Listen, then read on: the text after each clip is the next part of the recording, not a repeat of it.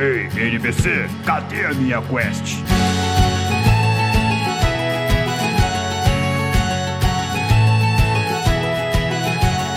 Saudações aventureiros! Sejam muito bem-vindos ao NPC Genérico, podcast onde você escuta sobre cultura geek e de quebra recebe XP por assistir todas as cutscenes. Eu sou o Mario. It's me, Mario! Eu sou o Raul. Eu sou o Sandri. E aqui é o Kaique. E no episódio de hoje nós vamos falar sobre jogos que sabem contar uma boa história, que se importam com a narrativa durante o gameplay e também sobre jogos que não estão nem aí pra paçoca. Mas espere um pouco, pulador de cutscenes. Você sabia que pode ajudar o NPC genérico a crescer? Você só precisa compartilhar nosso podcast com outros aventureiros e nos seguir em nossas redes sociais. Nossas redes sociais e nosso e-mail estão linkados na descrição desse episódio. Então assim você termina a quest, recebe XP, ou quem sabe até o item raro. E se você quiser aumentar de level ainda mais rápido, escute o NPC genérico pelo Orelo. Neste aplicativo épico, além de nos ouvir com qualidade máxima, ainda contribui para o NPC genérico se manter no ar e trazer cultura geek de qualidade toda semana. Just do it! Agora sim, bora pro SA? Bora lá!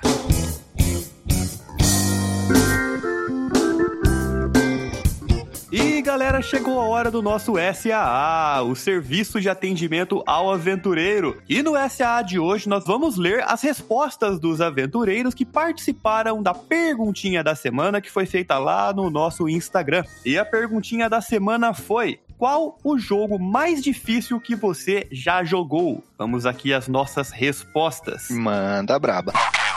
Se você não quiser ouvir este SAA, é só você pular para 8 minutos e 15 segundos. O Vinicius.vap comentou um clássico aqui, hein? comentou Alex Kidd, clássico do Master System. Cara, eu vou ser muito sincero, eu nunca joguei Alex Kidd, mas eu sempre ouvi dizer que é muito divertido. Isso aqui é difícil pra caramba também, mano. É, exatamente. Mas qual que é a fita? É tipo um Mario esse é, jogo? é um joguinho plataforma estilo Super Mario mesmo, só que da SEGA.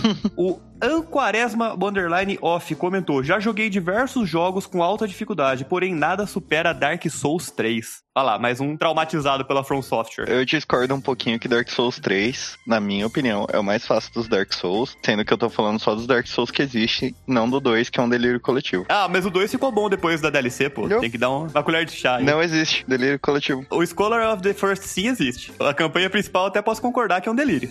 Eu acho que qualquer Pokémon é mais difícil que qualquer Dark Souls. Ô, louco, Sander. É isso. Ah, sinceramente, em relação aos jogos da From Software, o Dark Souls 3 não foi o que eu mais penei, não, cara. Eu acho que eu penei mais no Bloodborne mesmo. O mais difícil pra mim foi o Dark Souls 1. Mas assim, eu acho que o Dark Souls 1, assim como eu, muita gente penou mais porque é a porta de entrada, né? Sim. Quando você não tá acostumado com o estilo de jogo, a sua primeira geralmente é mais difícil. A Trevozinha comentou que é o primeiro Crash. Pode crer. A fase da ponte separa meninos de homens. O jogo do Rei Leão também. Esses jogos antigos eram tensos, cara. Não, Sandri. Você já jogou a fase da ponte do primeiro Crash? Já. A da ponte a que você tá falando é a da pedra? Não, não, não, não, não, Mario. É uma pontezinha daquelas tipo de filme, sabe aquelas pontes de corda Aham. com madeirinha embaixo? É uma ponte cagada que você tem que ir. Só que, mano, você tem que dar uns pulos muito perfeito pra conseguir passar daquilo. E os checkpoints, eles são razoavelmente distantes um dos outros. É muito difícil de verdade. Se não existisse Dark Souls, ia ser uma das fases mais difíceis de jogos que eu já joguei na minha vida. O G Sabadini também comentou um jogo que é bem complicado das antigas, que é Contra, velho. Porra, jogaço. Jogaço, jogaço, velho. Bom demais. É aquele jogo que, assim, no arcade fazia você gastar muito dinheiro consumindo ficha. pra caralho, eu deixava os donos do arcade rico, cara. Cara, eu vou ser muito sincero com vocês, eu acho que eu nunca cheguei no final de Contra. Eu também não. Parando pra pensar agora, eu acho que eu nunca cheguei nem perto, se pá. Dois jogos do Super Nintendo que eu nunca cheguei no fim, Contra e Battletoads. Eu nunca zerei nenhum dos dois, velho. Battletoads tem sincero. aquela famosa, né? A fase da motinha. é, nossa, foda demais. Que o Mega Man X3, se eu não me engano, é X4, tinha uma fase de motinha também que era naquele naipe. Sim, os Mega Mans de Super Nintendo eu zerei, de Nintendinho não, mas eram bem complicadinhos também. O Juninho Maradona comentou Super Mario Bros 3 e Resident Evil 4 pelo medo que me deu. Caramba, Juninho, você ficou com medo de Resident Evil 4? É o mais light deles, cara. Ah, pera aí, quando o maluco vem gritando, Forasteiro! Mano. Eu não sei, o sentimento que eu tenho com o Resident Evil 4 é mais de adrenalina de ação do que de terror propriamente dito, sabe? Menos quando o El Salvador vem com a serra elétrica pra cima. Aí dá medo. Cara, tem uns jumpscare muito bem colocado, mas realmente não é um jogo que dá muito medo, não. É uma vibe mais ação, né? Do que terror, o Resident Evil 4. E ele falou do Super Mario Bros também, que, mano, todo Super Mario Bros é... era complicado à sua maneira, não dá pra dizer que não. É que o, o Mario eu acho que vira, acaba virando memória mecânica também, tipo, muito mais que tipo Souls-like, na minha opinião. Ah, sim, você se acostuma, com certeza. O Leon Mark comentou um jogo que eu ainda não joguei, tô pra jogar, mas o Sandro eu sei que já jogou, é o Darkest Dungeon. Não dá, só, só, só dou risada e sinto tristeza lembrando do Darkest Dungeon. Só as lágrimas, né, Sandro? Ah, não dá, não dá. Mano, complicado de verdade. Puta merda. O que Stardew Valley tem de felizinho... Darkest Dungeon tem de desgracento. Ele é tipo um RPG de turno, né? Só que Sim. mais, mais tático, assim. Só que você perde o boneco pra sempre se o boneco morre. Caralho. Mano, de verdade, esse jogo, ele, ele é foda. O Marcelo M. Delgado, lá do Multipop Podcast, comentou Demon Souls do PS3, o original do Capiroto. Caralho, que bosta. Eu queria ter jogado esse jogo, cara. Eu... Eu admito que eu não joguei Demon Souls. também não. É o único jogo da saga Souls que eu não joguei e que eu não consigo opinar. Teve o remake, mas o remake foi só pra PlayStation 5, puta que pariu, né? Ainda não tem o PlayStation 5, não dá pra jogar. Mas tá na minha lista, assim como o Darkest Dungeon. Um dia jogarei, Marcelo. O remake do Demon Souls é mais bonito que Elden Ring, na minha opinião. Ah, é? É bonitão, cara? Eu não posso falar porque eu não joguei Elden Ring no máximo de gráfico. Dá-lhe PC, né, Kaique? É, pois é. Cara, a Milena Colombo comentou um. Esse jogo foi um dos jogos que fez a minha infância no PlayStation 1, que era um jogo muito delicinha, cara. Eu me divertia muito com ele, que é o Ship Rider. Não sei, não sei. Também não manjo, não. Sabe o Wile Coyote, o personagem da Warner Bros? Ah, eu sei. É do Play 1. É muito bom. É, do PlayStation 1. Era um jogo que você tinha que ficar roubando a- as ovelhas daquele cão pastor, sabe? Mano, de verdade, esse jogo é muito bom. É sensacional. Eu não lembro dele ser super difícil, não. Eu lembro que ele era bem gostosinho de jogar, Cara, assim. tinha uns puzzles que era bem complicado. E É, tinha aquela é. fase de corrida que você tinha ganhado pra Papaléguas que era impossível. De Não, verdade. é, ele tinha, ele tinha uns puzzles realmente difíceis, mas ele não me incomodava. Ah, Mário, mas o ponto é justamente esse. Quando você é criança, não sei se é o caso da Milena, no caso, mas quando você não entende inglês exatamente, é mais difícil de se pegar esses puzzles de jogo. Massa, mas eu, eu gostava demais de Chip Rider, cara. Muito bom. Uma delicinha esse jogo. Ó, mais um que foi punido pelo Mega Man aqui. O Renato Underline Caliani comentou: Mega Man, nunca consegui passar do último chefe. Renato, eu te entendo, cara. Quando eu era mais novo, nos Mega Mans de PlayStation 1, eu nunca conseguia passar do Sigma. Nunca. Nem no X4, nem no X5, nem no X6 eu conseguia passar do Sigma. Aí depois eu tive que pegar no emulador depois pra conseguir. Mano, pode crer, o, o Sigma era foda. O Sigma e no X3, X4, quando era o Colonel também. O Colonel era, era fodão. Horia! Ria! O Eduardo Shine, ele comentou Celeste, Dark Souls também e Cuphead. Cuphead é difícil. É difícil pra caralho. É bem difícil. Eu nunca zerei e o save que eu tenho com o Sandri, que a gente começou a jogar junto, a gente nunca mais jogou. Verdade, faz, mano, faz seis anos, cinco anos. Vocês chegaram a terminar o Cuphead ou não? Não, não, a gente nunca terminou. Eu sempre começo um save novo, porque eu sou imbecil. E aí eu jogo, vou até segundo mapa, terceiro mapa e paro. E, mano, sinceramente, pode me chamar de ruim, pode falar o que quiser. Eu não consigo jogar Cuphead sozinho, eu morro demais. Não, O Cuphead não dá pra falar nada não mesmo. É um jogo bem difícil. Inclusive que traz os elementos da dificuldade de jogos como Mega Man, né? Que a gente tava comentando. Cara, Mega Man é difícil de verdade, não é nem questão de mecânica. Mega Man é difícil. Mas é isso aí, galera. Bora pra pauta. Bora! Pel, pel, pel, pum, pel. NPC genérico. Oi! Here we go!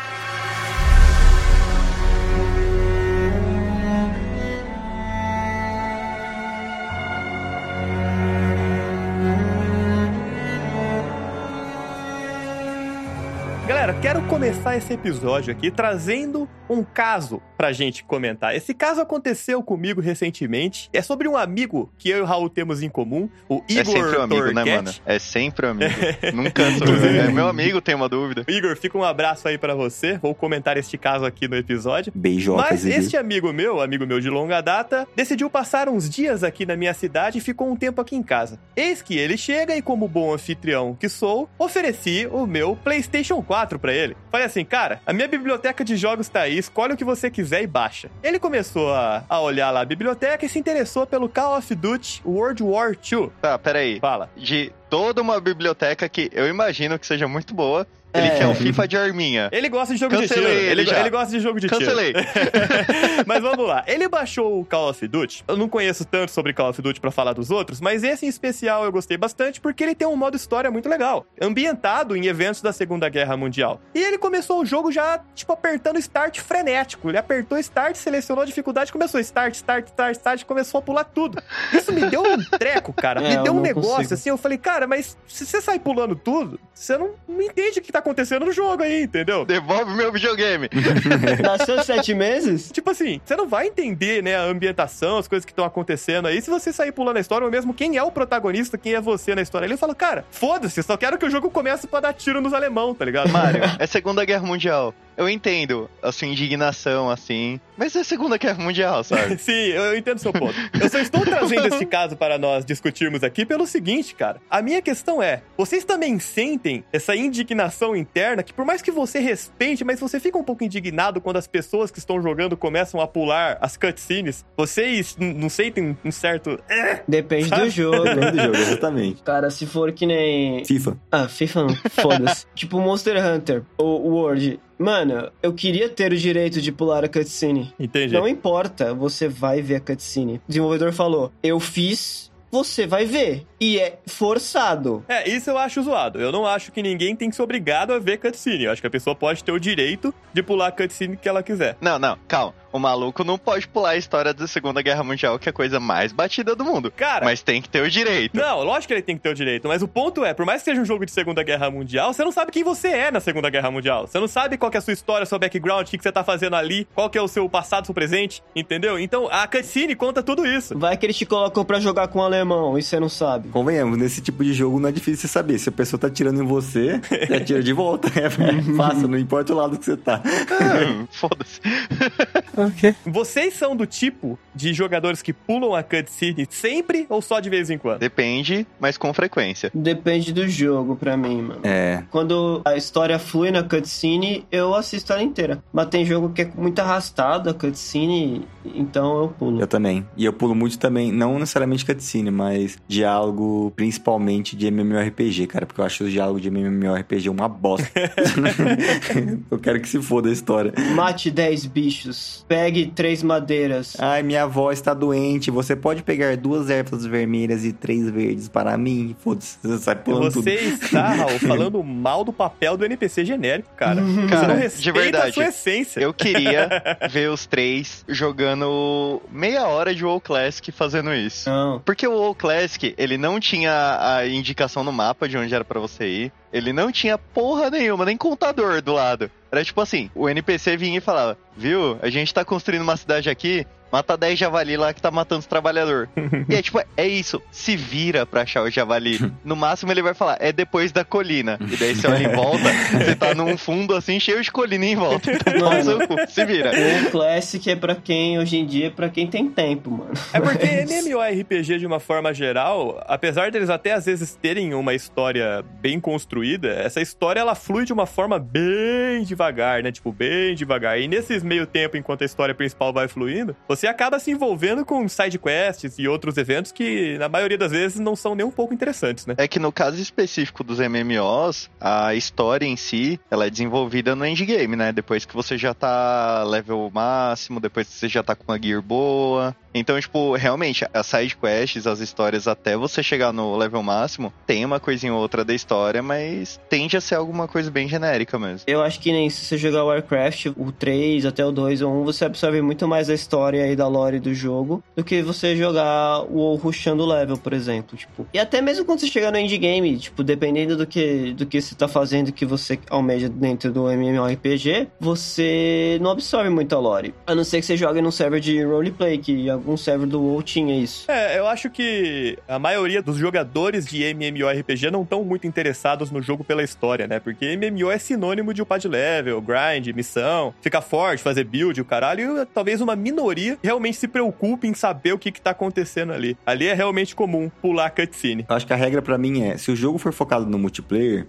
foda-se, é cutscene, história, qualquer coisa assim. Se o jogo for focado em single player, eu acho que você tem que ver a história, porque a gente deu o exemplo de What Remains of Edith Finch, nos jogos indie. Uhum. Cara, se você não prestar atenção na história, você vai começar e vai acabar o jogo falando assim, nossa, eu só andei. É um jogo de você andar, tá ligado? Sim. E a história é tudo, então aí eu acho que esse é o caso. Single player tem que prestar atenção. É que no meu caso, cara, eu não pulo cutscene nem quando o jogo tem cutscenes que não importam pra história, assim. Eu não costumo pular cutscene em nenhuma situação. Eu vejo tudo. Até cutscene de MMO, cara, mas é o meu perfil. Da mesma forma que existem muitos perfis de jogos, existem muitos perfis de, de jogadores também. Com certeza. O meu é mais voltado pra MMO mesmo, pro problema. Eu não vejo história do MMO. Não é pra isso que eu jogo MMO, né? Por isso que ultimamente eu tenho preferido jogar jogos single player. Se for franquia grande, por exemplo, e a história for boa, eu provavelmente vou ter vontade de jogar todos os jogos. Aconteceu comigo com Yakuza, por exemplo. Joguei Yakuza Zero. Mano, a história pra mim é tão divertida e o jeito que o jogo é feito, o jeito que a história é contada é muito boa, Uhum. me faz ter vontade de zerar o jogo e, mano, eu zerei todos os outros Yakuza depois disso. Tipo, Desde o 1, 2, 3, 4, 5, 6, 7 e 8. Tipo, foi tudo. Quase nunca acontece isso comigo. Tipo, é pra eu ver o quanto eu realmente gostei da forma que a história é contada no Yakuza, que é um jogo, tipo, basicamente beat'em up, tá ligado? Tipo, eu tenho que bater em todo mundo. Pega o sofá, bate na pessoa, pega a pessoa, bate na pessoa. O Yakuza é um bom exemplo de jogos onde a história ela é relevante, porque se você for pegar o gameplay só pelo gameplay, ele é muito divertido, né? Mas ele é como se fosse um conjunto de pequenos minigames, né? Você tem a parte de luta, você tem a parte de exploração, a parte de minigames que você tem literalmente minigames, né? Jogar golfe, Não esquece do karaokê. Fazer, é, fazer praticamente o que você quiser na cidade ali, tem muita opção. E tudo isso é amarrado por uma trama, onde você vai indo do ponto A até o ponto B na cidade e vai iniciando cutscenes. E essas cutscenes realmente são muito boas. Pelo menos essa foi a minha impressão quando eu joguei os Yakuza. O Kiwami 1 e o Kiwami 2. Cara, eu falo do- especificamente do Zero porque é, parece que foi feito com carinho. E não é o tipo de coisa que eu percebo normalmente de empresa grande fazendo, sabe? É um cuidado com a história e com a produção do jogo sensacional. E assim, se você pegar um cara que tá só preocupado com o gameplay, pode até ser que ele tenha uma experiência interessante ali, cara, mas é tudo tão vazio se você pular a cutscene em Yakuza, sabe? Parece que não faz sentido. Você não se sente motivado a continuar, a pegar os upgrades, a comprar as coisas, a jogar os minigames. Você não, não vê a motivação. E uma coisa que eu gosto de falar bastante do Yakuza é a questão, tipo, da imers- imersão na cidade que você tá. É muito boa. Você se sente parte da cidade, você se sente parte, tipo, que o ambiente tá vivo. Cara, é muito caprichado. Você entra nas lojas de conveniência, você tem cada produtinho da loja de conveniência bem detalhada lá dentro. Você realmente sente que você tá dentro da loja, sabe? Mano, mas vocês sabem que isso que vocês estão falando da história, te prender, foi muito o que me broxou de continuar jogando Fallout 4. Eu sou muito, muito fã dos Fallouts, assim. O New Vegas, principalmente, assim, é, é meu jogo preferido de todos, assim, de longe. Mais do que Dark Souls, inclusive. Uma Olha pergunta sobre o. Fallout. O New Vegas e o 4 foram feitos por empresas diferentes, né? Cara, acredito que sim, mas todos eles têm a direção da Bethesda. Ah, tá. Aí, tipo assim, o Fallout, até o New Vegas, ele sempre foi conhecido pelo quê? Você ir direcionando a história com os diálogos, com todas as opções que você tem. Aí veio o 4, assim, ele tinha umas mecânicas muito fodas, assim, de construção de itens, não sei o quê, mas ele limitou demais a parte de diálogo, assim, e apesar da história ela seguir mais ou menos, assim, o roteiro do 3, não exatamente, mas a- aquela ideia geral, meu, Não, não, Não não, foi, deu aquele sabe? grau, né? tem gente que gosta muito, assim. Tem gente que eu conheço que gosta, assim, que fala, mano, não, o jogo é incrível, dá mais uma chance. Mas toda vez que eu dou chance, tipo, Não, não vai. não, tem vai. aquele feeling de storytelling que o New Vegas tem. Que o New Vegas, ele começa com a cutscene de um maluco atirando na sua testa. Eu lembro. Não fui até o fim, mas joguei o New Vegas também. Vá até o fim, mano. ah, tarde demais, cara. é, é difícil voltar agora. Aí aparece um robozinho com um chapéu de cowboy e fala: Salve, eu tirei você da cova. O maluco que te matou foi o Benny. Vai atrás dele. Cara, é sério, é muito bom. E a história desenrola bem, tá ligado? É muito bom. Já que tá na Bethesda, mano, a história do Skyrim é muito legal, cara. Tipo, Não a principal. Cara, não, ô, Raul, a história é ótima. O que literalmente brocha no Skyrim é o- a luta final. Mas a história é boa pra caralho. todas as possibilidades que você tem ali dentro, né, mano? A, a história é boa, mas as histórias das missões secundárias são tão mais legais que elas ofuscam pra mim as, as principais, cara. Mas eu acho que eles consertaram isso com a DLC do Dragonborn. Cara, eu achei a Dragon Ball mais chata, velho. Eu achei a dos vampiros muito mais da hora. Sério? Mano, Sério. pra mim, ir atrás do Miraki foi muito louco, de verdade. Eu curti pra caralho. Skyrim é um estilo de jogo onde você tem um world building muito fantástico, né? Você tem muito conteúdo, você tem muita história sendo contada ali, mas nem tudo é contado pra você de forma expositiva, né? De forma Uhum. direta, através de uma cutscene, através de um um detalhe. Às vezes você consegue absorver muito da história parando pra ler uma carta, parando pra ver um documento, um livro, Um alguma livro coisa. que tem em todo lugar. E não tem cutscene em Skyrim, né? Tipo, aliás, deve ter até uma ou outra, mas. É bem pouca, bem pouca. A maior parte é diálogo. E, mano, Skyrim tem muito livro, mas, tipo, é isso que o Mario falou. A história, ela é mostrada pra você. Não é que nem, tipo, a gente vai falar deles mais a fundo, provavelmente, mas não é igual os Dark Souls, né? Não, Dark Souls é tipo assim: você pega um cego, coloca ele num quarto escuro, põe uma chave escondida e fala, É. procura. Mas na real a chave não tá no quarto e tem dois cachorros raivosos lá. Começa com uma cutscene, aí você fala, não, beleza, vou entender um pouco do jogo. Aí você não entende nada, porque a cutscene é um monte de coisa que você não, não sabe o que tá acontecendo. E aí depois disso não tem mais nenhuma cutscene no jogo, só do boss que vai comer sua bunda. E, tipo, sendo apresentado. Tirando isso, não tem cutscene. E aí é isso. Os NPC não sabem quase nada tá acontecendo, ninguém sabe quase nada tá acontecendo. E é isso. O Dark Souls é um jogo que conta a lore dele muito pela descrição dos itens, né, mano? Sim. e das Sim. magias. Isso daí eu acho muito louco. A gente pode É, entrar é nesse, louco. nessa questão agora, que são os estilos de jogo como Dark Souls, são jogos onde a história não importa, cara. Não estou dizendo que não tenha. A história tem, ela existe, ela E é, é muito boa, boa, ela é fantástica, mas, cara, whatever. Você consegue jogar Dark Souls inteiro, sem parar pra ler um item, você não vai entender o que tá acontecendo provavelmente, mas você vai ter uma experiência muito satisfatória ali. Não é um jogo onde eu acho que a história, ela traz um complemento para o jogo ser bom. Você consegue ter uma experiência maravilhosa com Dark Souls e pouco se fudendo pra história. Cara, mas quase todo jogo é assim, se parar pra pensar. Mais ou menos. Por exemplo, se eu gostar de beat'em up, eu posso jogar Yakuza por causa do estilo do jogo e cagar pra história. A história é um plus. Tipo, é da hora pra caralho o jogo que tem o storytelling, que te conta uma história, que faz esse world building que vocês estavam falando. Mano, eu acho muito legal. Mas eu acho que assim, isso tem que ser um plus. É que tem alguns jogos que são mais plus do que outros. Por exemplo, se a gente for falar de The Last of Us, cara, The Last of Us é mais que um jogo, é uma experiência cinematográfica que você tá jogando. Se você não se importar pra história de The Last of Us, tudo bem, você não precisa ler documentos. Não é esse o ponto. A história principal do jogo não tá ali. A história principal é contada de forma expositiva durante The Last of Us. Você tem cutscene, tudo vai acontecendo durante a trajetória do Joel e da Ellie. Então, nesse caso, pular a história, cara, você tá perdendo a experiência da parada, entendeu? Ô, Kaique, Hum. só pra pintar o que você, tipo, que o Mario tava falando do, da história do Dark Souls. Uma pessoa que quer saber a história do Yakuza, ela consegue jogar o jogo da forma mais simples possível e saber a história. Aí uma pessoa que quer saber a história do Dark Souls não consegue fazer isso jogando o jogo, entendeu? Ele até consegue, mas ele tem que ficar lendo item, tem que ficar lendo magia. A ideia do Dark Souls é tipo assim, é difícil pra zerar, é mais difícil ainda pra você saber o que Cara, tá acontecendo. E ninguém joga, tipo, que não. Ninguém termina o Dark Souls porque quer saber a história. Entendeu? É isso Com que eu tô certeza. falando. A pessoa termina Sim. Dark Souls porque ela não aceita perder pra uma máquina. Sim. Ela se sente motivada pela força do ódio, É cara. verdade. Tanto que morre. é isso. Um outro exemplo é Bloodborne. Eu adoro Bloodborne, eu sou viciado em Bloodborne. Pra mim, é um dos jogos da série Souls que, se duvidar, tem a melhor história dentre todos eles. Mas onde que tá a história? A história é contada? Não, cara. Você fica perdidaço. Ainda mais Bloodborne é confuso pra caramba. É mais confuso que Dark Souls. Mas se você for na internet, tem praticamente uma monografia de um, um usuário lá do Reddit que chama The Red Grave, que o cara compilou todos os detalhes que estão escondidos nos cenários, nas armas, nas cutscenes, nos diálogos, e ele montou, ele construiu um quebra-cabeça que é a história do jogo. Então, se você quiser entender melhor, você tem que procurar fontes externas, assim. A história tá muito desconectada no negócio. Igual o youtuber que leu todos os livros do Skyrim pra você não ter que ler também. Nossa. É, exatamente.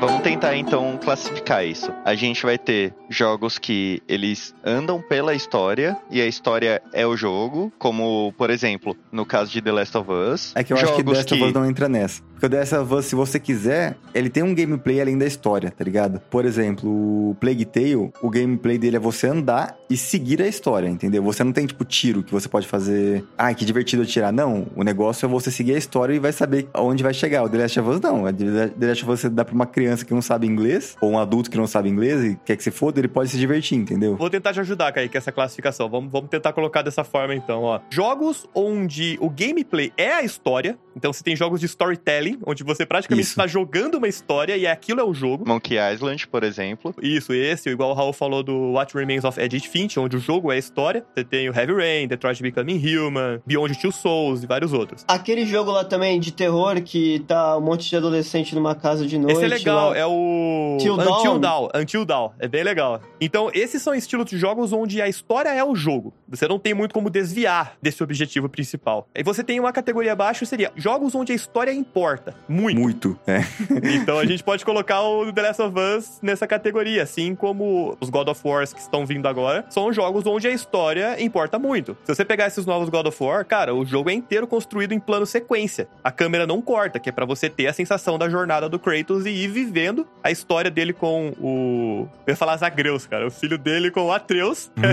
é, inclusive Hades tá nessa categoria também. então, eu não acho que Hades tá nessa categoria. O quê? Call an ambulance, but not for me. Eu acho que o Hades tá numa categoria abaixo, que eu vou colocar assim, não sei se você vai concordar, mas é jogos onde a história pode importar ou não, dependendo do como você vai jogar. Pode importar se você se importar. Exato, ele- a história pode importar se você se importar. Tá, eu aceito isso. Hades não tem uma história que você precisa saber o que tá acontecendo. Não é importante. Você pode só Eu jogar. não sei. Eu Entendeu? não sei. Porque assim, eu acho que ele é que nem o Castlevania Symphony of the Night. Porque se você não cagou pra história do Hades, você vai fazer a primeira run e vai falar, foda-se, eu zerei. Você não- porque você não vai saber que, que ele falou com a mãe dele pra saber que você tem que fazer mais trocentas runs para terminar a história, entendeu? Então eu acho que ele, ele seria uma experiência, não, obviamente, incompleta porque você não sabe a história, mas também incompleta porque você não saberia que você tem que fazer mais runs pra zerar de, de fato. Pra você vivenciar a história do Hades, você tem que parar pra ler os diálogos. Você tem que ler muito diálogo. Então eu acho que é um negócio muito optativo dentro do jogo, assim. Tipo, eu entendo o que você tá falando. Eu acho que a história de Hades é muito legal, é muito caprichada. E se você se permitir entender a história, você vai ter uma experiência muito melhor, com certeza. Mas nada impede de você de só ficar correndo, matando bicho e tentando otimizar sua build, entendeu? Ah, sim. Então eu acho que nesse caso ele é um jogo onde a história importa ou não. E aí você tem outro jogo que eu acho que entra nessa categoria que eu queria discutir, que é o Resident Evil, cara. O Resident Evil é um jogo onde a história ela é muito superficial, muito simples, pelo menos pelo que você Hum, vê. Eu discordo um pouquinho aí, hein? Eu acho a história do Resident Evil, ela é simples, mas ela não é superficial. Que tem um monte de trama aí entrelaçada. Tá, mas para ela não ser superficial, você concorda que você tem que ficar parando pra procurar elementos de cenário e vários documentos escondidos? Não é uma história que é jogada na sua cara? Não, não necessariamente. O fato dela não ser jogada na sua cara não quer dizer que é, que é superficial. Eu não sei, é que pra mim eu Calma, consigo... você fala superficial assim, tipo, de ler do jogo, assim, ela É, tá não, fácil Sim, ali. é uma história superficial que eu digo, ela é simples, ela não é muito aprofundada. Tipo, ó, Resident Evil 2, por exemplo. Um policial novato e uma estudante ficam presas numa cidade na qual tá acontecendo um apocalipse zumbi, eles têm que fugir. Essa estudante vai descobrindo as coisas que aconteceram com o irmão dela, que é a razão pela qual ela tá ali, e o Leon vai acabar descobrindo que algumas dessas coisas estão associadas à Umbrella. Tá vendo, mano? É um bagulho que você vai descobrir.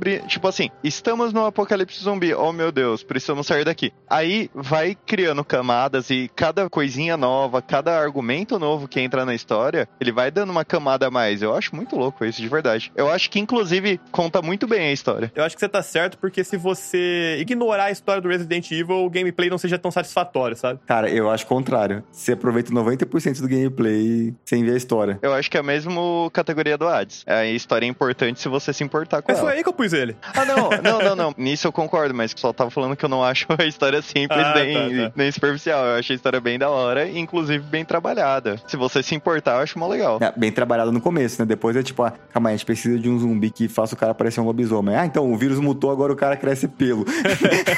é isso.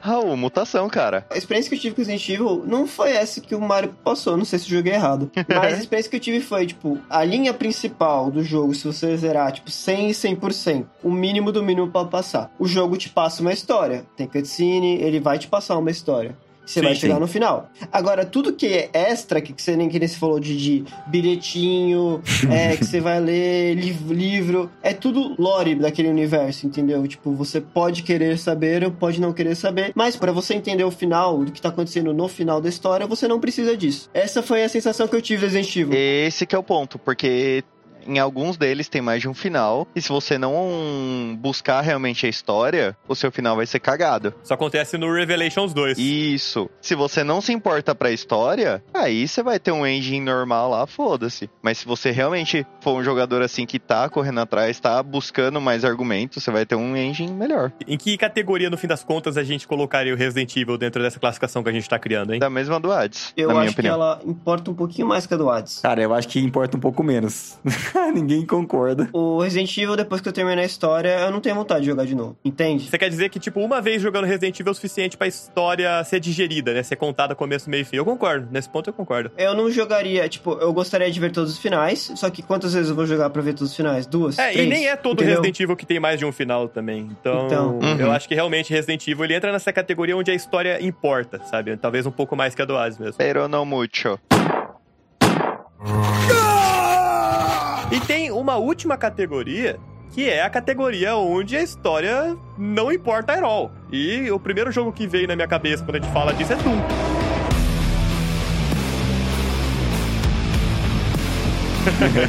o exemplo perfeito. Foi o exemplo perfeito. Você é um matador de demônios e você tá ali pra, como o próprio Doom Eternal fala, cortar e lacerar, eviscerar. Ó, como ele lembra da história do jogo. Nem Mas lembro. assim, existe uma história. A história, ela é simples, ela é superficial, mas você sabe qual que é. Você sabe qual que é a sua missão, Eu vou te falar mais. O Doom Eternal, é- esses novos dois Dooms, eles trouxeram histórias muito legais, cara. Muito legais mesmo. É Só que divertido mesmo. inteiramente contadas através de leitura de códex, leitura de documentos. E em nenhum momento são histórias que são mostradas pra você. Mano, mas pode falar pro que quiser, mano. Todos os problemas que eu tive com os Dooms novos foi de gameplay, mano. Eu tinha hora que eu falava, mano, eu só quero terminar essa fase. É que tem umas fases que são bem compridas. Mas, Mario, eh, se eu te falar que eu- eu pensei em jogos que importam menos ainda do que Doom, que a gente não tinha falado, não tinha pensado neles em nenhuma conversa que a gente teve. Oh my god. Tetris. Tô zoando.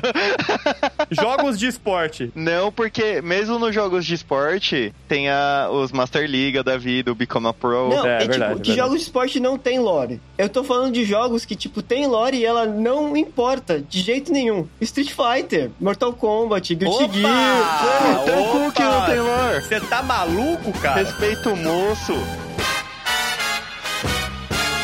Mano, vocês vão aí, calma falar aí. que alguma pessoa vai lá, vou jogar Mortal Kombat. A história é mó legal. Não tô falando que a história não é legal. Eu só estou falando que, para a pessoa ter um aproveitamento do jogo, ela não precisa jogar o Story Mode. É, isso é verdade. Aí a gente já tem uma categoria. A história importa se você se importar. Não, mas a história realmente não importa nada pro gameplay do jogo. Lógico que importa. Se você sabe que Shao Kahn é um cuzão, você vai querer bater mais nele. Ponto. O jogo é de luta. Não tem como fazer outra coisa além de bater. Não, mas eu tô falando, questão de lore e história, eu não tô falando que é ruim a história dos jogos, eu só tô falando que elas, de fato, não importam. Tanto que eles começaram com zero história. Eu entendeu? entendo o que você tá falando também, no tipo, ah, dá pra você jogar Mortal Kombat e cagar pra história completamente. Você não precisa entender background, você não precisa nem entender o que tá acontecendo, não faz Eu sentido. concordo totalmente com você. Ele tá na categoria do não porque a história não importa. Eu discordo um pouco disso, porque, tipo assim, eu acho que ele é da mesma categoria, vai, de um Dark Souls da vida. A história é muito legal, isso todo mundo de acordo. E que, assim, a história, ela vai agregar ao gameplay se você se importar com a história. Por isso que eu acho que a história importa se você se importar. Não agrega, Mas se cara. você não se... Não agrega. Calma. Ô, como que não, gente? É mó da hora a história. E, tipo, é aquela ideia do você ir se importando com o personagem, tá ligado? Eu, pelo menos, acho Ah, isso. é que assim, o gameplay pode ser literalmente um mirror match, cara. Pode ser um Ryu dando porrada em outro Ryu. O jogo, na sua essência, é um personagem batendo no outro. E nesse ponto a história não é realmente relevante. Então, jogo de luta não pode ter história relevante. É isso. Não, jogo de luta pode. E eu, inclusive, acho que deve ter história relevante. Não, porque eu também gosto acho. de entender a interação entre os personagens. Eu só não acho que as histórias dos jogos de luta, de alguma forma, interferem ou acrescentam para o gameplay. Eu concordo que a história ela não agrega. Pra quem está jogando, é a mesma coisa do Hades. Ela se torna mais rica pra quem está jogando se a pessoa se importar com a história. Eu entendo seu ponto, mas eu discordo, cara. Eu, eu não acho que a gameplay de jogos de luta se torna mais rica. Não, assim. você tem todo o direito de estar errado. Como diria um amigo meu, vocês estão errados, só minha opinião importa. Mas seguindo em frente, vamos dar uma olhada então um pouco nos jogos que se encaixariam em cada uma dessas categorias que a gente criou. E vamos tentar entender sobre os, como os diferentes perfis de jogador conseguiriam aproveitar essas experiências. Por exemplo, na primeira categoria, que são os jogos de storytell, jogos onde a história é o jogo e você não tem muito o que fazer ali além disso, eu não acho que é um tipo de jogo onde o cara que não se importa com a história consegue jogar. Aí depende do gênero, por exemplo. Se você curte beat'em up, o Bastion, por exemplo. O Bastion é jogado com o narrador falando enquanto você vai fazendo as coisas. Ele vai tratando o jogador como The Kid, você vai reconstruindo o mundo, pá. É completamente voltado à história do jogo. Você só tem aquela linha pra seguir, tem as escolhas, mas é, é bem linear assim o jogo. Sim, mas aí que tá. O Bastion ainda é um jogo além da história. Sim, ele não entra nessa categoria. Vou te dar um exemplo aqui do- desse, desse tema que o Mario tá falando, que chama College Kings. Tem gente que não joga pela história, não, Sandro. Tem gente que só joga pelas cutscenes. Ô, Kaique, o próprio Doki Doki Literature Club é um exemplo dessa primeira categoria, cara. É um jogo onde você vive Não, com a certeza. história. Não tem mais nada ali, é só aquilo. É, é basicamente um filme, só que você é o protagonista. É verdade. No fim, inclusive, não tem mais nada. É só você e a Mônica. Ai, que dor no coração, caralho. Tem uma pergunta pra vocês sobre onde esse jogo se encaixa. Pokémon. Ó, tá. Pokémon não é um jogo de storytell. Vamos começar Não, por aí. Então não tá na certeza. primeira categoria. Depende. Não, não tá. A primeira, segunda, terceira, quarta e quinta geração, não. A sexta geração, do começo ao fim do jogo, é um grande tutorial que é um storytell chato pra caralho. O Senmu, você tá falando? é, eu sou imun. O Senmu é a sétima. A primeira, segunda, terceira, quarta, quinta e sexta geração, a história não importa. Agora a sétima é um storytell que é um tutorial do começo ao fim e é chato pra caralho. Então Pokémon eu gostaria que fosse no mesmo nível que Doom, porque quando eles tentaram mudar ficou chato. É, o Pokémon é um jogo que ele te julga idiota mesmo, eu acho. Mas é por causa do público, Sander. É de 8 anos a 80. Ma- entendeu? Mario, Então eles uma, que uma criança de 8 anos não é burra. Ah, mas ela precisa do básico. Às vezes é o primeiro contato que ela tá tendo com videogame, cara. Mário, calma aí, vamos ser sinceros. O público-alvo de verdade Pokémon é gente da nossa cidade. Call of Duty, essas porra aí, que o teoricamente publica na cidade, é essas criancinhas comedoras de mãe aí. Mas é ruim, hein, tio? Mas em que categoria entraria Pokémon? Caramba, eu acho que eu posso estar pisando em ovos aqui pra falar isso. A história de Pokémon importa pro gameplay de Pokémon? Zero. Eu não entendia inglês quando eu fui jogar Pokémon pelo emulador. E eu tive excelentes experiências ali somente capturando os Pokémons e batalhando, assim. Tipo, entendendo zero da história pra mim foi ótimo. E depois que eu passei a entender inglês e voltei pra entender a história, também foi a mesma coisa, entendeu? não, não mudou muito a minha vida, saber a história de Pokémon. Então eu colocaria Pokémon ali onde a história não importa, sinceramente. Não que seja É. ruim, ó. De novo, não tô falando que é ruim. Ela Eu só não é tão que relevante assim. Entra junto com jogos de luta pra mim, Pokémon, pra ser sincero. Eu, eu tô nessa também. Só o Mystery Dungeon que não. O Mystery Dungeon Não, Mystery é uma Dungeon é muito bom. pérola, entendeu? Tem que ser guardada e é isso. Gente, eu vou trazer um exemplo aqui do Pokémon, que é um jogo que é a história. É um jogo que, assim, é o passo a passo da história, é bem linear, assim, que é o Pokémon Ranger. nunca joguei esse. Que é muito legal, inclusive. É muito divertido. Era do DS. Você tinha que jogar um peão que ficava dando volta nos Pokémon. eu sei que parece ridículo, mas, assim, a gameplay era divertida. Ô, Kaique, uma vez, eu tinha meu PlayStation 1, né? E os jogos de camelô estavam em alta, eu comprei um jogo de camelô do Pokémon pro PlayStation, né? Vai vendo. Por quê? Porque eu queria ter a experiência da- do Nintendo. O que, que isso virou? o jogo, cara. Sabe aquele castelo do episódio do- dos fantasmas lá, do Gaster, do Eu Hunter? sei! Você jogava umas Pokébola nos Pokémon Isso, que saía do buraco. Isso, era isso. Eu joguei isso! Era macetar topeira, só que versão Pokémon. Eu joguei isso! Você foi falando, foi vindo na minha Eu cabeça, não acredito, assim, Kaique. a eu achei imagem. que nunca ninguém mais no mundo tinha jogado isso, porque eu achei que era uma versão que o dono da loja que eu comprei o CD tinha criado e botado pra vender, tá ligado? Mano, como assim alguém jogou essa merda? Tô em choque, cara. Caralho, eu não estou sozinho no Eu tô mundo. em choque real. Eu tô passada, chocada. Se algum ouvinte jogou a versão de Pokémon pra PlayStation, que era basicamente você ficar macetando a topeira com a Pokébola versão Pokémon, conta pra gente que a gente também quer saber. Se algum ouvinte tiver isso ainda, me manda. Eu, eu quero jogar isso.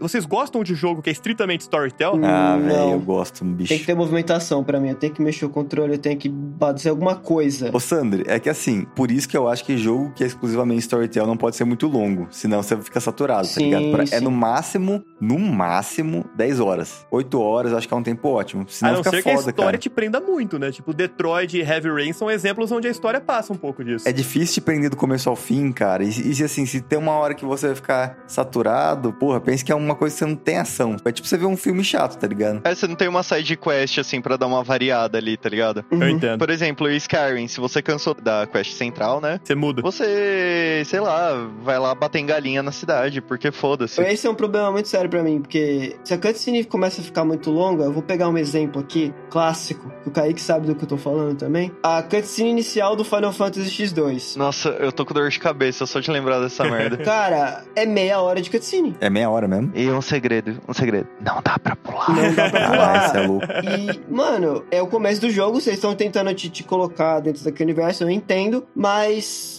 precisava ser tão longa. Aí eu imagino um jogo de 5 horas disso, entendeu? Pior, não é tipo assim, é meia hora de mostrando pra você o universo e como as coisas aconteceram. Dessas meia hora é 25 minutos de um show de K-pop da protagonista. Eu acho que eu lembro desse jogo, agora que vocês falaram dessa parte do K-pop, eu lembrei. Isso, isso que eu, eu gosto desse jogo. Eu gosto muito dele. Não, eu gosto também. E, mas, Mas é um porra, problema. mano, na época eu era metaleiro chato, sabe? Eu sou metal, igual o Raul.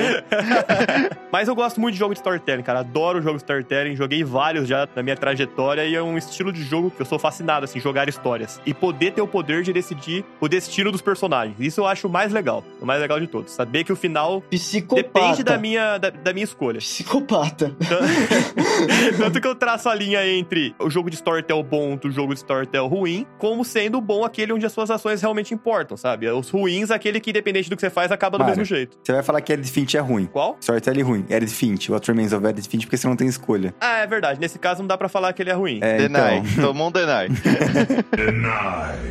A história que ele te conta ali não depende muito do que você faz. Ele quer te mostrar uma história. É dos seus olhos, mas não tem escolha. Eu- não acho que necessariamente um jogo bom de storytelling tem que ter escolha. Ele pode Não, ter. não. Dentre os jogos que tem escolha, os bons são os onde as coisas importam e os ruins são onde não importam. Ah, não, entendeu? com certeza. Com certeza. Não faz sentido ser uma escolha nada a ver. Tipo, aqui que você come de café da manhã e foda-se. É, exatamente. e na nossa segunda categoria, e na nossa categoria jogos onde a história é muito importante, eu citei o God of War, citei o The Last of Us, vocês querem acrescentar mais algum aí? Eu, eu vou citar. Manda. Um dos melhores jogos com história já lançados, duas franquias muito boas. Fifi Pass. Ai, eu, eu tô tentando, tô tentando manter o meme vivo, né? O Assassin's Creed e o Far Cry. E eu, eu não tô brincando, até certo ponto. Na verdade, tô brincando bastante. Mas Eu não tô brincando até certo ponto. Peraí, foi quando eles ainda se importavam com a cuidade histórica ou quando eles começaram a atacar o foda-se? Até o, quando eles começaram a tocar o foda-se, eu acho que a história do Assassin's Creed é divertida. Da maioria deles. Mesmo os Assassin's Creed que eu achei a história bem abaixo do nível, eu me diverti. Tipo, o Unity eu não gostei, o 3 eu não, não achei divertido. Mas ainda assim são jogos que são divertidos de jogar. Por mais que tenham todos os problemas relacionados à Ubisoft, que a gente sabe que existem, Uhum. eu acho jogos muito divertidos. Até os Far Cry também tem alguma. Tipo, os últimos não. Até o Far Cry 3, que eu acho que é o pico do Far Cry pra mim. Com certeza. Eu achei a história muito legal, muito boa, vilão bom, o que você tá fazendo ali, todo o gameplay que envolve com a história também. Então, eu acho que, tipo, o Assassin's Creed, se você pegar os melhores deles, claro, eles entram nessa, nessa classe. E o Far Cry, os melhores também entram nessa classe. Eu, eu concordo. Tirando todos os defeitos que esses jogos foram acumulando, né, ao longo dos lançamentos, eles são muito bons em relação à história. Isso não dá pra negar. Todo jogo a gente pode falar isso, tirando É, todos tirando os defeitos, é ele bom. Não, mas é em relação à história. Em relação à história. Só tô É usando o mérito da história. Os problemas do Assassin's Creed começaram a ficar muito mais pesados depois do Unity, né? Que, tipo, começou a virar o meme. Ah, sim. Até o Black Flag e o Rogue, mano, o Rogue é um jogo muito bom e veio depois do Black Flag, que é o melhor de todos pra mim. Que a história e gameplay do Black Flag pra mim é o, o pico daquele formato do Assassin's Creed. Não tem como. Os novos, por mais que eles tenham largado de mão de realismo, vou falar como esse ponto, Vamos tirar a besta do jogo, porque nessa época não tinha besta. Foda-se, põe uma esfinge. eu acho eles muito divertidos e, tipo, por mais que o gameplay comece a ser ficar repetitivo de novo, porque a Ubisoft é, ela recicla todos os jogos dela, a história me faz querer jogar. Eu jogo Assassin's Creed hoje em dia justamente por causa disso. Tipo, ah, o gameplay fascinante. Não, eu quero saber, mano, o que, que tá acontecendo com os malucos da faquinha. E é isso. É legal. Eu acho que RPGs japoneses, no geral, eles podem ser colocados nessa categoria, né? Por mais que eles tenham um gameplay muito divertido e mecânicas muito próprias, às vezes um pouco repetitivas também, são jogos guiados completamente pela história, né? Eu joguei o- o Persona 5 recentemente. O Persona 5 é um jogo que coloca você pra viver a rotina daquele personagem e consegue, de uma forma muito genial, fazer os elementos do gameplay variarem entre a vida comum de um adolescente na escola e os momentos onde você se torna lá um Phantom Thief e tem que, de fato, entrar nas- nos combates. Cara, a história é o guia do Persona, assim como é pra muitos RPGs, sabe? Final Fantasy no geral e tudo mais. RPGs entram nessa categoria, vocês concordam? Essa empresa manda muito bem, inclusive. Tem o jogo que é o Caterin, que é dessa empresa também. Uhum. Que segue essa mesma ideia, tá ligado? Tipo, ele mostra as noites, assim, que é quando o jogo rola de verdade, que é- são puzzles de escalada, mas quando você não tá dormindo, você tem que fazer as escolhas do dia a dia do personagem, tá ligado? Sim. Não chega no nível de fazer o- a rotina dele, mas todo entre fases, vamos dizer assim, você vai pro bar com os amigos dele, troca ideia, decide o que você vai fazer, o que você não vai fazer, tá ligado? Inclusive, fica a recomendação pra todos, joguem Caterine. Bom, então vamos descer para a categoria onde está Hades, né? Jogos onde a história pode importar ou não, dependendo da importância que você dá pra ela ali no, no gameplay. E acho que Hades, só complementando, faz isso de uma forma muito genial, cara. Nossa, genial demais. A forma como eles mesclam gameplay com história é foda demais, cara. Você é louco. Qualquer roguelike eu acho que entra nesse daí, né, mano? Pra mim é diferente, velho, porque eu tava falando justamente com o Mario hoje. No Hades, você morrer faz parte da história. Sim. Tipo, a interação com os NPCs, quando você morre é diferente, tá ligado? E isso é muito foda, velho. Nunca que um, um sistema repetitivo de um roguelike foi tão justificado por uma história quanto nesse jogo e tão Sim. bem, sabe? Tira muito a questão repetitiva do jogo. Pra mim, Hades é, é o ápice disso, velho. O que a história importa ou não, até mesmo hoje em dia, até os jogos de tiro, né? Os COD da vida que estão. A galera lança e, tipo, só vai pro multiplayer, né? A história tá lá, se o maluco quiser saber, ele vai, se não quiser. Cara, sabe um jogo pra mim que eu não tinha comentado com vocês, mas que eu acho que entra nessa categoria? Diga. O Borderlands. Ah, A verdade. história do Borderlands, ela é rica e ela é muito louca. Cada personagem, ele é, se você quiser, ele é muito bem trabalhado. Uhum. Ele tem várias nuances, assim, de personalidade, mano. E são muitos personagens, tá ligado? Só que daí você pode também só ruxar pela história principal, que você vai ter uma experiência legal. É o que eu fiz. E no fim do jogo você vai estar feliz. Concordo, cara. Borderlands é bem capa dessa, dessa categoria também. Mano, Borderlands é muito bom. O Outlast, vocês já jogaram? Me recuso. Eu não sou tão cagão igual o Sandri, mas eu sou cagão a esse ponto de não jogar. Outlast. É verdade. Vocês perceberam que até um jogo mainstream, Não, vocês o conhecem. Raul fala do, do jogo que a gente nunca jogou. Não, mas vocês conhecem. O Mario sabia que ele não jogou porque ele jogou o comecinho lá no apartamento e ele quase cagou na calça no primeiro segundo de jogo. Eu assim. não gosto de jogo de terror onde eu sou vulnerável. É, não é gosto. isso aí. É, a proposta é ruim. Isso. Isso mesmo. Não, a proposta é ótima, cara. Outlast é o que caiu o helicóptero na vila? Não. É, esse tá- é o 2. O Outlast é o que você... É um repórter que entra num hospício um monte de carro de polícia lá na frente, aí quando você entra, você descobre que na verdade todo mundo tá morto. Os policiais. Ele entra lá, Kaique, por livre e espontânea vontade, sem estar armado. Otário, merece se fuder. Eu vou jogar. Não vou jogar. Eu quero uma arma. Me dá uma arma. Pra mim, jogo de terror eu tenho que estar armado, eu tenho que poder É me isso. defender, cara. Se É eu- essa- esse lance da vulnerabilidade realmente não cola comigo, não. Não dá. Cara, eu acho que é aí que o terror fica pior. É lógico que fica, por isso que eu não gosto. Então, Mário, então você quer dizer que você acha que arma aumenta a sua sensação de segurança? Em jogos de terror, sim, 100%. Não vem querer fazer crítica social, não, fila da puta. Eu tô falando de jogo de terror. Ô Mário, num jogo que você tá na sua casa e entra alguém de madrugada e você não sabe onde ele tá, seria um jogo de terror? Definitivamente isso vai ser cortado. Mas vamos tomar no cu. Outro estilo de jogo que entra nessa classe de e pode importar ou não a história são os hack and slash da vida, não é mesmo? Os God of War Os antigos. Devil May Cry. Bem lembrado, Sandro. Dantes Inferno. Dantes Inferno. Nossa, se bem que Dantes Inferno, você não se importar com a história, é, É um quase crime, um crime, é um- cara. Vai é tomar um no crime, cu. é. Mas, mas você pode, você pode aproveitar bem o jogo sem se importar. Você pode simplesmente ir passando as fases ali, matando os bichos, ficando mais forte, ter uma ótima experiência com Dá isso também. Mas a história é tão legal, cara. Tem um jogo que eu, dois jogos que eu joguei, tipo, pouco me fudendo pra história, que é o os Nioh, cara. Nossa, eu também. Era tipo, ah, olha aqui, um cara com espírito. Ai, meu Deus, outro cara com espírito. É, Outro cara com O espírito. Outro Nioh não me prendeu também, não. Olha, um monte de boss injusto e mobs injustos pra você jogar. Eles estão 30 levels na sua frente. Olha, o grande herói branco. Olha só, Dark Souls, só que mal feito. Mal feito não é. Ah, cara, é. O, o- o balanceamento de level é. Cara, Dark Souls é justo e é isso que faz Dark Souls ser bom. Dark Souls, você faz as, as builds, você pode fazer qualquer build, assim, que dá certo, minimamente. O Nioh, ele fala isso, ele fala, ó, você tem várias builds pra fazer, aí você vai fazer 80% delas, você fica um inútil. Aí 20% é roubada, e você consegue jogar o jogo. Deixa eu fazer uma pergunta pra vocês. Vocês acham que os jogos de plataforma de antigamente, onde a história ela era bem pano de fundo, assim, por exemplo, Super Mario. Super Mario, ah, Mario, você tem que resgatar a princesa. Basicamente é o Mario rushando em cenários muito bem construídos, mas a história em si é isso, entendeu? É você ir até lá e salvar a princesa. Em que categoria esse estilo de jogo plataforma mais simples de antigamente entrariam aqui? É na mais baixa de todas. Se for assim, eu gosto da história de Sonic. Gotta go fast. Pronto, acabou.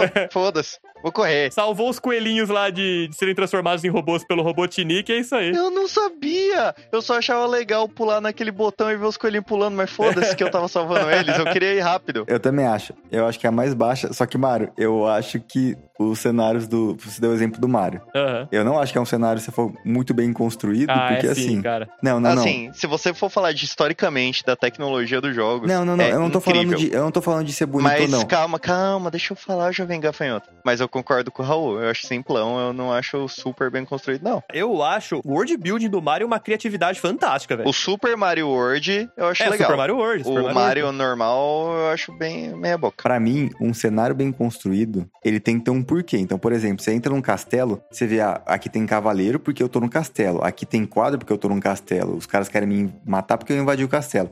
Aí você vai no Mario. É tipo, ah, tem um passarinho. Tem uma flor. Por que, que tem uma flor ali que ia te matar? Você não sabe. Por que, que tem um passarinho ali tentando te matar? Você não sabe. Sério Tipo, mesmo que você tá cobrando o realismo de um jogo que o vilão é uma tartaruga gigante? Mas é, ela tem um porquê. Gente, gente, eu- ouvintes, por favor, eu queria descrever essa cena. Porque o Raul tava falando bosta agora, como vocês acabaram de ouvir. a gente tá com a câmera ligada. O Sandro, ele veio falando, eu acho que do banheiro, e ele veio falando de longe. Raul!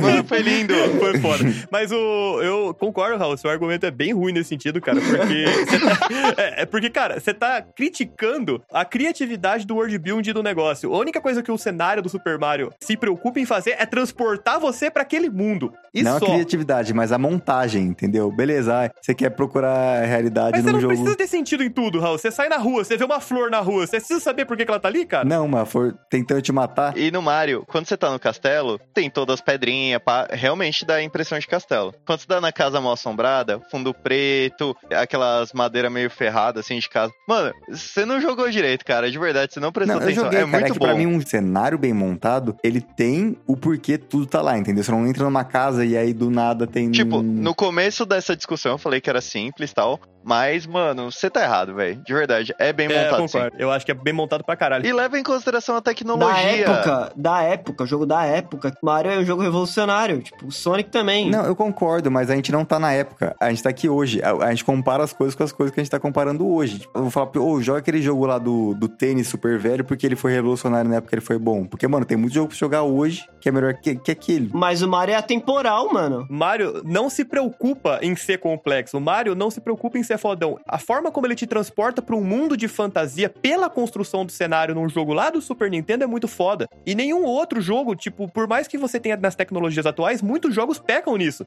Em ter uma ambientação própria, sabe? Mario, cara, tudo ali é construidinho pra te transportar pra um cenário de fantasia onde as coisas não precisam ter sentido. Esse é o ponto, não precisa ter. E os caras constroem isso, entendeu? Até a trilha sonora. Mano, eu falo, Mario é um puta jogo, cara. Hoje em dia, o Mario é um puta jogo. Raul tá cancelado? Todo de acordo? Todo mundo de acordo? Tá muito cancelado.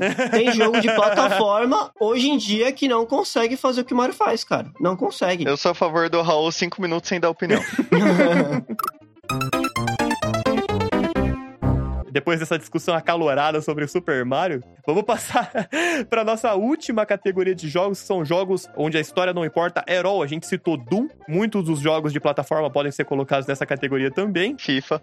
jogos de esporte no geral, whatever. Cara, então esse que é o ponto. Vocês sabem que eu sou o maior xingador de FIFA da história. Sei. Mas assim, o modo Bia Pro, eu acho que não se encaixa aqui. Mas todo o resto do FIFA se encaixa aqui. Porque o modo Bia Pro, a ideia é a carreira do jogador, tá ligado? É, legalzinho. Ele justamente seria lá no topo da nossa tier list. Eu acho que entra no mesmo esquema do jogo de luta, tá ligado? Não é o fator gameplay ali, entendeu? É, então. Não, mano, mas a, a fita do Bia Pro é justamente, tipo, você tem que jogar bem, você tem que fazer tudo isso e dar entrevistas da hora, assim, pra chamar a atenção de grandes clubes, tá ligado? Não é simplesmente, ah, vou jogar aqui e meter uns gols. Tipo, você realmente tem que pensar um pouquinho, assim, no que que tá É que acontecendo. se eu realmente for discordar, a gente vai voltar para um jogo de luta, então eu não, não- eu não vou.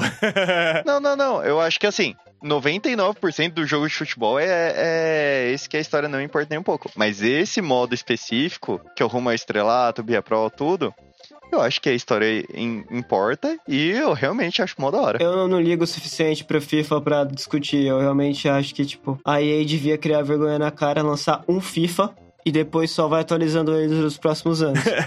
Mas não, é 300 reais todo ano. E a galera reclama da Nintendo. A gente não tem que falar de FIFA porque fifeiro nem é gamer, né? Então, a gente conversa, Foi. certeza que nessa altura do campeonato, quem acompanha nosso podcast desde sempre, se algum jogador de FIFA ficou, cara, é porque o cara, o cara sabe muito bem diferenciar as coisas e respeitar a opinião dos outros. Mano, não é opinião isso. O dado empírico não, é, não é opinião.